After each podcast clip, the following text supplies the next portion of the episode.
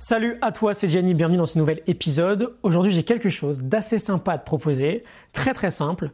On va partir d'un phénomène assez particulier auquel on est absolument tous confrontés chaque jour, chaque heure, chaque moment. Et on va s'en servir pour optimiser à la fois notre productivité, mais aussi notre apprentissage. Mais c'est assez marrant, on va s'en servir d'une certaine façon pour la productivité et d'une manière diamétralement opposée pour l'apprentissage. On va faire un épisode assez court, reste bien avec moi, on veut absolument prendre conscience de ce phénomène et on veut le comprendre. Je vais débuter avec une petite expérience très sympa, on va aller dans un bar et on va être avec des serveurs. on va voir des serveurs, on va observer des serveurs, on va se rendre compte principalement de deux choses. Dans un premier temps, les serveurs vont beaucoup plus se rappeler des commandes qui n'ont pas encore servi, alors qu'ils vont plus facilement oublier les commandes qui suivent le service. Et dans un deuxième temps, ils vont beaucoup mieux se rappeler des clients qui n'ont pas encore payé des clients qui ont déjà réglé leurs notes, même si ces clients-là euh, restent moins longtemps que les autres.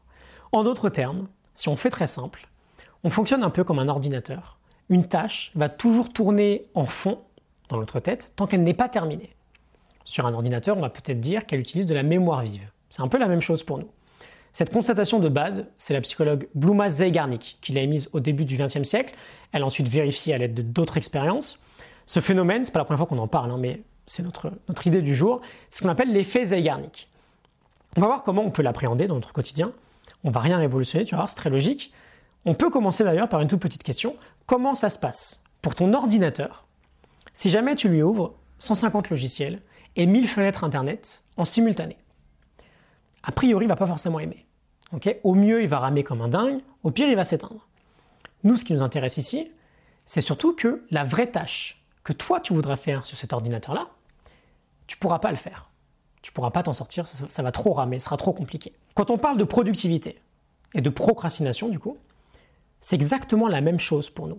Quand on veut être productif sur n'importe quel sujet, on veut être capable de consacrer un maximum de notre attention à cette tâche-là, un maximum de notre concentration.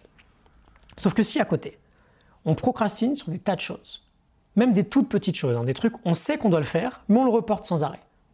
Que ce soit des tâches liées à notre travail, dans notre vie privée, personnelle, peu importe, on va ramer autant que l'ordinateur. Parce qu'il y aura un maximum de tâches en fond qui vont tourner dans notre mémoire et on aura très peu de concentration, d'attention disponible. L'un des points de base, du coup, si on veut être productif ou créatif, c'est qu'on veut une mémoire vive qui soit disponible. Et donc on ne peut pas se permettre, on ne peut pas se permettre d'avoir 150 tâches qui tournent en fond derrière. Et ce phénomène, on l'expérimente tous. Il nous bouffe un maximum d'énergie, évidemment, parce que les tâches en cours qui sont procrastinées ne sont par définition pas terminées. Et typiquement, hier soir, je voulais aller me coucher. Inconsciemment, je vais me coucher, j'ai ces tâches que je procrastine, qui pop aléatoirement dans ma tête, qui viennent comme ça. C'est présent en fait. Tiens, j'ai ça à faire. Tiens, puis j'ai ce truc-là à renvoyer, etc., etc. Et c'est assez insupportable. On se repose jamais mentalement quand on a 150 tâches de fond là-haut qui ne sont pas terminées. Donc qu'est-ce qu'on fait? On fait deux, trois petites choses. Premièrement, dès qu'on a une nouvelle tâche, un nouveau mail à répondre, un colis à récupérer, peu importe la tâche finalement, on la met sur papier. On le sort un peu de notre crâne, sinon ça va repartir en fond pendant un moment. Mais le plus important finalement, c'est surtout qu'on veut faire ces tâches qu'on procrastine. On veut les faire le plus vite possible. On a une règle très classique en productivité, qui est que si quelque chose nous prend moins de deux minutes à faire, on le fait immédiatement. On le fait tout de suite. Et cette règle-là, elle prend tout son sens là. Tu veux que ton logiciel très demandeur en mémoire vive sur ton ordinateur tourne correctement Bah naturellement, tu vas fermer toutes les autres tâches pour que la pleine puissance du processeur soit principalement concentrée sur la tâche que tu veux faire. Nous, on fait la même chose.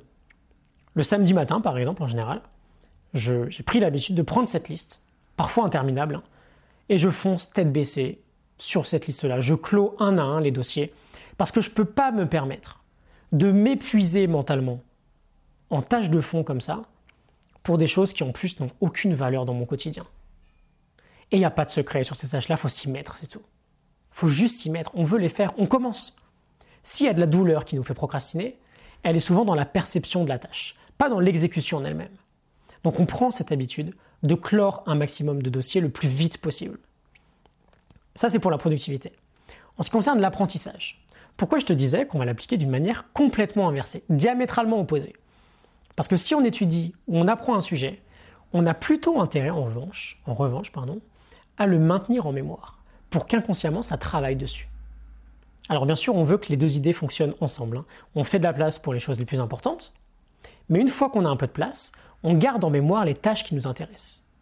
Et typiquement, si tu veux étudier un sujet, si tu veux apprendre un sujet, Bénédicte Carré, dans How We Learn, je te mettrai la morning note en description, elle nous parle de l'idée, très sympa, d'arroser son cerveau. Si tu veux arroser ta pelouse, le faire chaque matin pendant 30 minutes, on est d'accord, c'est potentiellement plus intelligent que de le faire une seule fois, un jour par mois, pendant 24 heures d'affilée en début de mois. Ici, c'est la même chose pour nous. Quand on étudie un sujet, on a plutôt intérêt à espacer nos sessions de travail plutôt qu'à faire une seule grosse session de travail, par exemple dans une après-midi. Pour deux raisons. La première, entre les sessions de travail, bah, inconsciemment, il y a du boulot qui est fait dessus, parce que le sujet reste en mémoire. Et surtout, entre ces sessions de travail, on oublie un peu. Et donc de rouvrir ce sujet, ça va nous permettre de renforcer ce qu'on a un peu oublié et de fortifier cet apprentissage pour le faire tenir sur le long terme. Alors que techniquement, si je reviens sur la productivité, on a exactement le même phénomène qui arrive. On va oublier un peu et donc on va devoir renforcer à chaque fois chaque tâche que l'on procrastine, ça n'a aucun sens. Parce que ce sont des tâches inutiles. On veut pouvoir appliquer cette idée-là de renforcer le sujet parce qu'on oublie un petit peu entre différentes sessions sur des choses qui nous importent, sur des choses qu'on a envie d'apprendre. Ok? Je vais te laisser réfléchir à tout ça. On va retenir une chose principale finalement. Étant donné qu'une tâche non terminée est gardée en mémoire, on veut faire en sorte, pour résumer, que les tâches gardées en mémoire soient des tâches choisies. Et pas des bêtises sur lesquelles on procrastine et qui nous prendraient parfois juste une petite minute à régler. Ok C'est un peu dommage de se prendre la tête parce que 100 fois en 100 jours, il y a un petit dossier qui pop dans notre tête tiens, faut que j'envoie un texto à un tel. Ok C'est un petit peu dommage.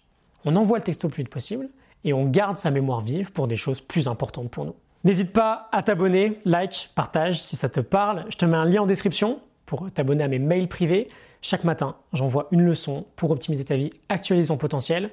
Qu'est-ce que tu attends Chaque jour qui passe, c'est une leçon, une leçon pardon, que tu rates dans ta boîte mail chaque matin.